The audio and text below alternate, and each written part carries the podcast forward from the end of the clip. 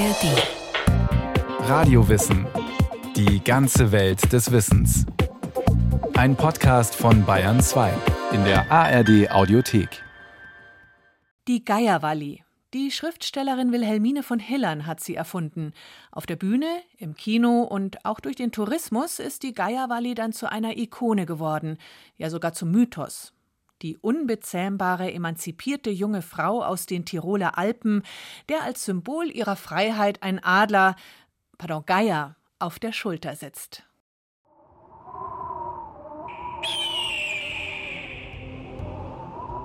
Oben in Adlershöhe am schwindelnden Abhang stand eine Mädchengestalt.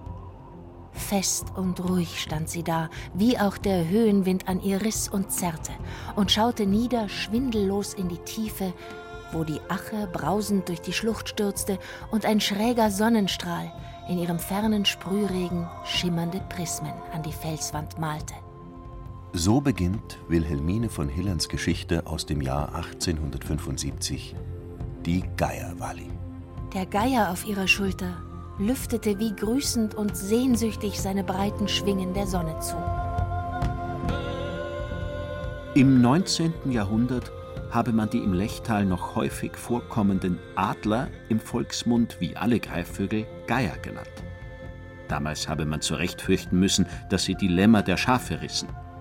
Deshalb hätte man ihre Nester ausnehmen müssen heißt es auf der Website Mein Österreich im Artikel zur Geierwalli. Ausnehmen hieß oft nicht nur die Entnahme der Eier oder der schon geschlüpften Küken, sondern oft auch die Zerstörung des ganzen Horstes, wenn man sich dazu in der Lage sah. Als sie kaum 14 Jahre alt war, hatte ein Bauer an einer schroffen Felswand das Nest eines Lämmergeiers mit einem Jungen entdeckt, aber keiner im Dorfe mochte es wagen, das Nest auszunehmen. Da erklärte der Höchstbauer zum Hohn für die mannhafte Jugend des Orts, er werde es seine Walburga tun lassen. Und richtig, die Walli war dazu bereit. Zum Entsetzen der Weiber und zum Verdruss der Burgen. Bei der Geierwalli handle es sich um eine Frau namens Anna Steiner-Knittel, die 1841 in Elbigenalb geborene Tochter eines Büchsenmachers. Die habe nicht nur gewagt, im Alter von 17 Jahren einen Adlerhorst auszuheben, sondern gar an der für Frauen damals eigentlich nicht zugänglichen Münchner Kunstakademie zu studieren, stellt der Tourismusverband Lechtal klar. Die Schriftstellerin nannte ihre Heldin jedoch Walli, gab ihr einen Adler als Begleiter und transferierte das Geschehnis ins österreichische Ötztal. Ausgehend vom Heimatroman Wilhelmine von Hillerns sei die Realperson Anna Steiner-Knittel als Geierwalli zum Mythos geworden. Ein Star, ob im Bauerntheater oder im Heimatfilm. Und so viel mehr als die Hauptfigur in einer kitschigen Schnulze. Wann's mich einsperrt, gibt's da Unglück. Ja, also sie ist zur Heimatikone geworden aufgrund einer bestimmten Rezeptionsgeschichte, die dieser Text hatte. Aber diese Rezeptionsgeschichte weicht wie in manchen Fällen der Literaturgeschichte sehr stark vom originalen Werk ab. Dr. Katja Mellmann ist Literaturwissenschaftlerin und hat sich mit Wilhelmine von Hillerns Geierwalli intensiv auseinandergesetzt. Die Geierwalli ist auch angelehnt an das Genre der Dorfgeschichte, das sogenannte das reicht weit ins 19. Jahrhundert zurück, ist eigentlich äh, da schon ein 30 Jahre altes Genre, weist eben nicht voraus auf dann so etwas wie naturalistische Dorfbeschreibungen oder gar Heimatkunstbewegungen oder Blut- und Bodenideologie und dergleichen, was man heute eben unter diesem Heimatetikett ganz schnell mit diesem Text verknüpfen mag. Davon ist es weg, sonst ist es wirklich eine ganz und gar literarische Dorfbeschreibung und diese literarischen Dörfler, die in dem Text auftreten, sind eben keine naturalistisch entworfenen Gestalten, sondern literarische Fiktionen, die eine gewisse äh, literaturgeschichtliche Tradition haben und dadurch auch wieder erkennbar werden als Gestaltungen. Die Geierwalli. Kein Heimatroman, sondern eine hochliterarische Novelle. In neueren Literaturgeschichtswerken schlägt man Wilhelmine von Hillerns Geierwalli allerdings leider vergeblich nach. Der Stoff wurde für die Bühne dramatisiert und ein halbes Dutzend Mal verfilmt. All das hat dazu geführt, dass die Geierwalli heute für eine quasi autorlose Geschichte oder gar für eine episodisch erzählte Biografie, inspiriert von einer Begegnung der Autorin mit der Malerin Anna Steiner-Knittel, gehalten wird. Ja, also es gibt zwei Sachen, die besonders deutlich noch zu finden sind als starke Behauptungen, die einfach schlicht und einfach falsch sind. Das eine ist die Vorstellung, dass äh, Wilhelmine von Hillern die Anregung zu dem Stoff oder zu der Novelle von einer Begegnung hatte mit der Innsbrucker Malerin Anna Steiner-Knittel, die in ihrer Jugend zweimal ein Adlernest ausgehoben hat, als eine sehr mutige Tat. Und das ging auch so durch die Zeitungen, nicht nur durch die Regionalzeitungen, sondern auch durch die überregionalen und war deshalb ein wenig bekannt und war wahrscheinlich tatsächlich der Stoff, den Wilhelmine von Hillern benutzt hat, aber sie hat Anna Steiner-Knittel nie aufgesucht oder ist ihr nicht persönlich begegnet. Die zweite Legende, die man häufig in gedruckten Aussagen über dieses Werk findet, ist, dass das Wort Geier im Tirolerischen oder überhaupt im, im Alpenländischen einfach nur ein Dialektwort für jede Form von Greifvogel oder Adler sei und dass man sich deshalb unter dem Geier in der Geiervalley einen Adler vorstellen müsse. Das Nest eines Lämmergeiers. Steht da schon im ersten Kapitel? Es war der Lämmergeier, den sie vor zwei Jahren aus dem Nest genommen hatte und der treu an ihr hing wie ein Hund. Im Text steht nun mal an mehreren Stellen ganz ausdrücklich Lämmergeier und damit eine konkrete Artbezeichnung. Und das ist was anderes als ein Dialektwort. Komm, Hansel. Es hat diese Frau tatsächlich gegeben. Hat es nicht. Denn man muss klar zwischen der fiktiven Figur Geierwalli als literarische Schöpfung von Wilhelmine von Hillern und der realen Person Anna Steiner-Knittel unterscheiden. Eine Jugendepisode aus dem Leben der Malerin, die durch die Zeitung gegangene unerhörte Begebenheit, das zweimalige Ausheben von Adlernestern, stellt lediglich den Ausgangspunkt für Wilhelmine von Hillerns Novelle dar.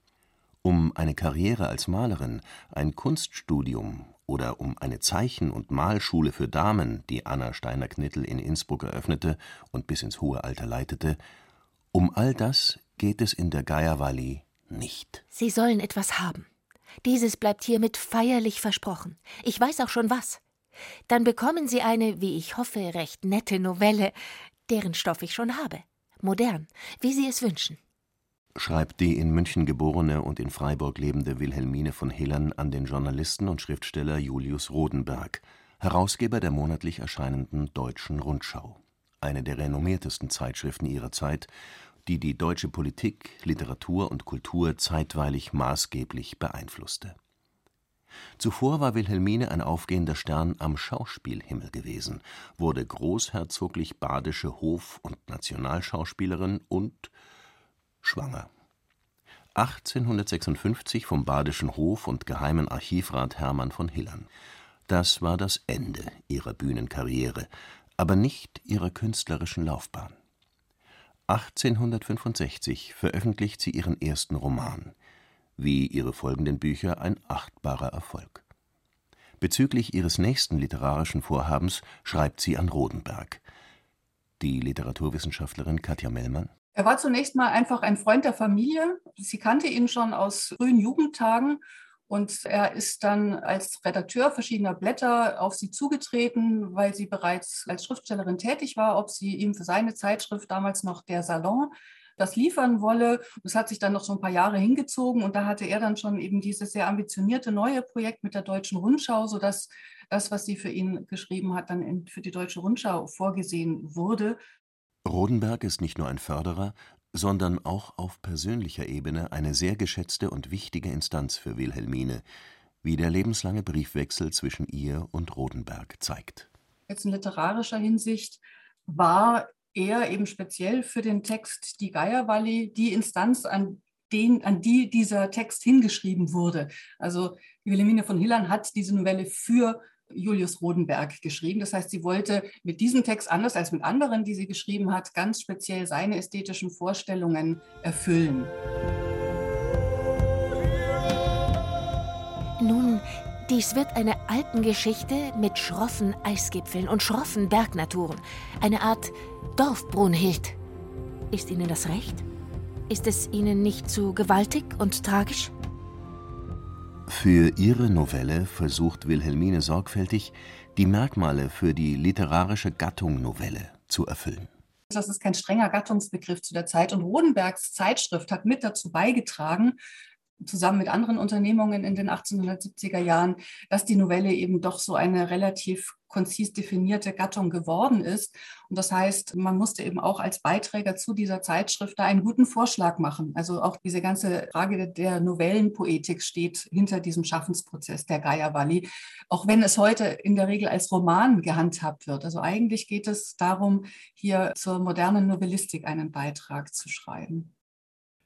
Kürze und Einfachheit, Schilderung eines besonderen, eines unerhörten Ereignisses, geradliniger Handlungsverlauf mit klarem Höhe- und Wendepunkt, klarer Konflikt, Leitmotiv und Dingsymbol, wenige Charaktere, Rahmen und Binnenhandlung. Natürlich, das berühmte Dingsymbol.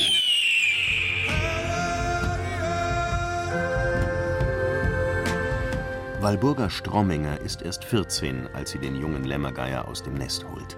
Fortan ist der Geierhansel ihr Wahrzeichen und man nennt sie die Geierwalli. Mit 16 verliebt sie sich in den Bärenjosef. Von dem hat allerdings ihr Vater bei einer Rauferei einst gehörig auf die Nase bekommen. Unter mein Tisch streckst deine Füße nimmer. Du gehst aufs Hochjoch Vieh hüten und bleibst so lang oben, bis einsehen gelernt hast. Wally weigert sich, Vinzenz, den vom Vater vorgesehenen Mann, zu heiraten. Erst nach dem Tod des Vaters kann sie mit ihrem Hansel aus der Verbannung zurückkehren. Wally ist durch das Erbe ihres Vaters reich geworden. Beinahe alle jungen Männer des Tales halten nun um die Hand der wohlhabenden, schönen jungen Frau an. Wallys Herz gehört aber nach wie vor dem Bärenjosef. Aufgrund eines Missverständnisses hält sie aber die Magd Afra für seine Geliebte. Bei der Fronleichnamsprozession beleidigt Walli rasend vor Eifersucht Afra. A Dirn bist. A schamlose Dirn, die sich die Burm vor alle Leute an den Hals wirft. So ein Schatz, der sich einem gleich an den Hals wirft, ist freilich bequemer als einer, den man sich erst erobern muss und bei dem es einem passieren könnte, dass man mit Schand und Spott abziehen müsst. Mit so einer bin sogar der stolze Bären Josef lieber an als mit der Geierwalli. Doch schließlich lädt Josef Walli vor dem Fest des Peter- und Paultages zum Tanz ein. Walli versteht das als den lange ersehnten Antrag. Vor dem ersten Tanz verlangt Josef einen Kuss von Walli, aber nicht geschenkt. Wehr dich, Walli, und mach mir's nicht leichter. Sonst ist für mich kein Er dabei. Es ist recht, du sollst das haben. Du musst wissen, wer die Geierwalli ist. Jetzt schau, ob du den Kuss kriegst. Walli lässt Josef schließlich gewinnen. Doch der küsst sie nicht und lässt sie vor der johlenden Festgemeinde stehen. Tod will ihn haben. Wer den seiner Afra tot vor die Füße legt, den heirate ich. So wahr ich die Walburger Strömingerin bin. Vinzenz, der einst vom Vater auserkorene Gatte für Walli, verbringt das beinahe. Walli rettet den schwer verwundeten Josef, pflegt ihn gesund und zieht sich dann in die karge Einsamkeit des Hochjochs zurück. Dort sucht Josef Walli später auf. Sie verzeihen einander. So stiegen sie hinab. Es war ein kleiner Brautzug, kein Gepräng als die goldenen Baumkronen, die die Strahlen der Morgensonne um ihr Haupt woben, kein Gefolge als der Geier, der hoch in den Lüften über ihnen kreiste.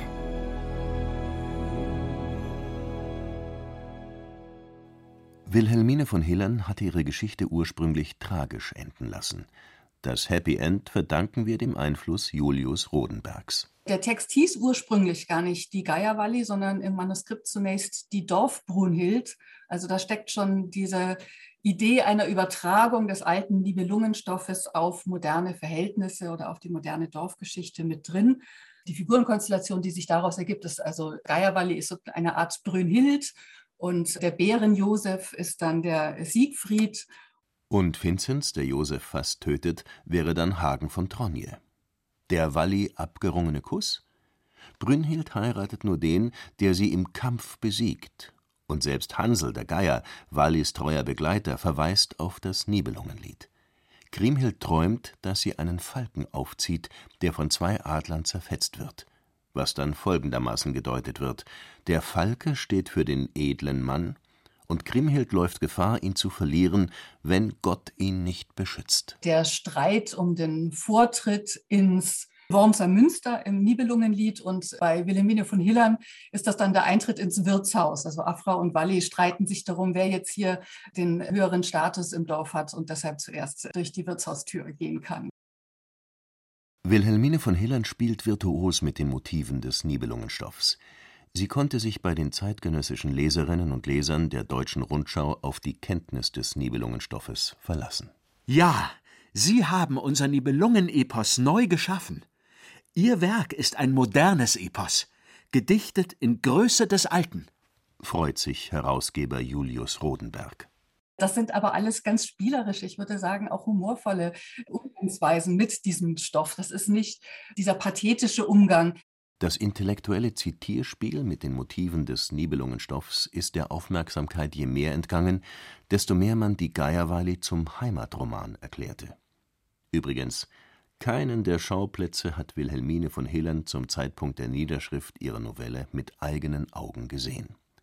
Ihre eindrücklichen Schilderungen der gesamten Bergkulisse verdanken sich Ludwig Stoibs Reiseberichten über das Land und die Sitten von Tirol. Also das hat Wilhelmine von Hillern tatsächlich abgeschrieben, kann man sagen. Sie hat den gesamten Handlungsraum der Novelle äh, aus einem Reisebericht der Zeit genommen. Wilhelmines Novelle wird ein enormer Erfolg und schon kurz nach Erscheinen in acht Sprachen übersetzt. Der Stoff verlangt nach der Bühne. Die erste Theaterfassung schreibt Wilhelmine kurzerhand selbst.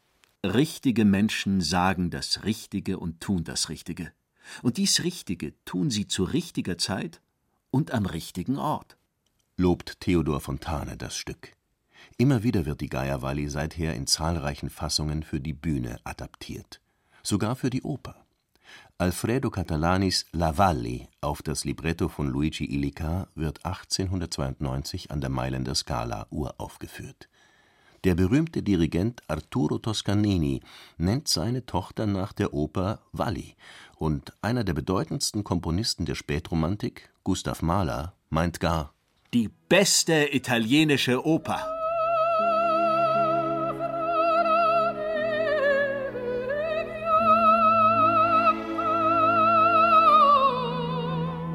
Ich werde gehen, alleine und weit weg. Bis hin zum weißen Schnee werde ich gehen. Ich werde gehen, alleine und weit weg, bis zu den goldenen Wolken.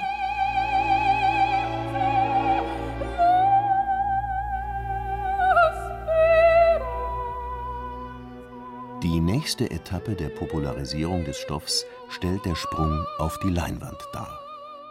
Schon 1921 als Stummfilm mit Henny Porten in der Titelrolle, 1940 als schwerblütiges Bauerndrama mit Heidemarie Hatteier, zeitlos ergreifend mit Barbara Rütting 1956, 1967 mit dem österreichischen Theaterstar Sissi Löwinger, parodistisch mit Sami Orfgen 1988 oder als moderne Fernsehproduktion mit Christine Neubauer 2005. Die Figur Geierwalli hat eine so unglaubliche Popularität erlangt, dass sie zu einem unsterblichen Mythos aufgestiegen ist. Für die einen bleibt sie die echte Malerin Anna Steiner-Knittel, für andere eine Filmheldin. Aber die Faszination geht für alle vor allem von der archaisch-mythischen Kraft der Heldin aus. Die Unbeugsame, erst im Zwist mit einem übermächtigen Vater, wird verbannt in die Bergeinsamkeit und dort eins mit der Natur. Unbeugsam beharrt sie auf ihrer Eigenständigkeit gegenüber dem Geliebten und der ganzen patriarchalischen Männerwelt. Eine Emanzipationsgeschichte. Man kann diese Geschichte so lesen, man kann sie so benutzen. Ich würde sagen, intendiert ist sie so nicht. Und der Grund, weshalb ich das so sehe, ist vor allem der, dass im Text eigentlich ein Thema wie Geschlechterkonflikt oder Patriarchat so nicht enthalten ist. Wallis Problem ist, wie gesagt, dass sie eine Art Walküre ist, dass sie ein wildes Wesen ist, das sich nicht so richtig in die Gesellschaft hineinfinden kann. Das ist was anderes als als Frau benachteiligt zu sein. Natürlich, sie hat einen gewalttätigen Vater, Stromminger, und sie muss sich sozusagen seiner Heiratsentscheidung fügen. Und das kann man auch alles als patriarchalische Strukturen ansehen. Das ist nicht ganz weg davon, aber es scheint mir nicht eigentlich thematisch zu sein in der Novelle, sondern thematisch ist, wir haben hier eine Ausnahmeexistenz, die sich nicht eingliedern kann und darunter leidet und keine Entwicklungsmöglichkeiten hat, weil sie eben keine psychologisch strukturierte Figur ist, sondern mit dieser ersten Setzung sozusagen bis zum bitteren Ende durchhalten muss. Und wie gesagt, ursprünglich ging es ja auch tragisch aus. Also es gibt keine Selbstverwirklichung oder die Selbstverwirklichung ist gleichbedeutend mit dem Tode gewissermaßen. Insofern würde ich sagen, es ist keine Emanzipationsgeschichte, das ist die Geschichte einer Frau. Wer den Stoff heute auf die Bühne bringt oder verfilmt, zeigt meist das Schicksal einer Frau, die ihre Entwicklung gegen alle Widerstände aus einer engen dörflichen Gemeinschaft vollzieht, dem Traum vom eigenen Glück unbeirrbar folgt. Das ist legitim. Der Mythos Gaiawali kann so interpretiert werden. Aber ursprünglich ist die Gaiawali keine Frau wie andere. Sie ist eine mythologische Figur. Sie ist eine Ausnahmeexistenz und deswegen nicht Teil der Gesellschaft. Sie bleibt ein wildes Naturwesen, wie ihr Geier. Schrankenlos war ihr Mut und ihre Kraft, als hätte sie Adlersfittiche. Schroff und unzugänglich ihr Sinn, wie die scharfkantigen Felsspitzen, an denen die Geier nisten und die Wolken des Himmels zerreißen.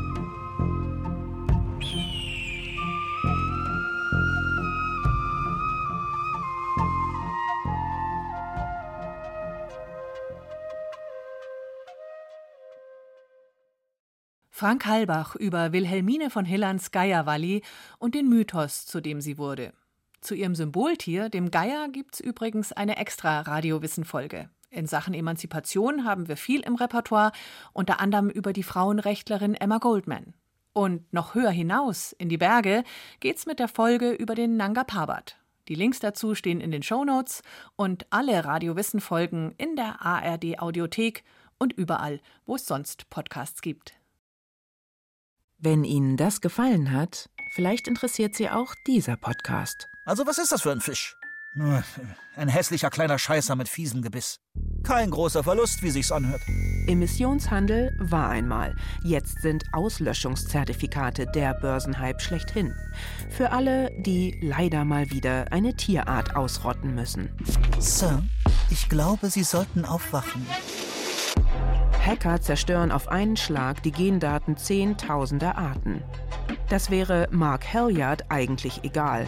Nur hat er auf ein Tier viel Geld gesetzt. Den gemeinen Lumpfisch. Und ausgerechnet den haben seine Tiefseemaschinen gerade ausradiert.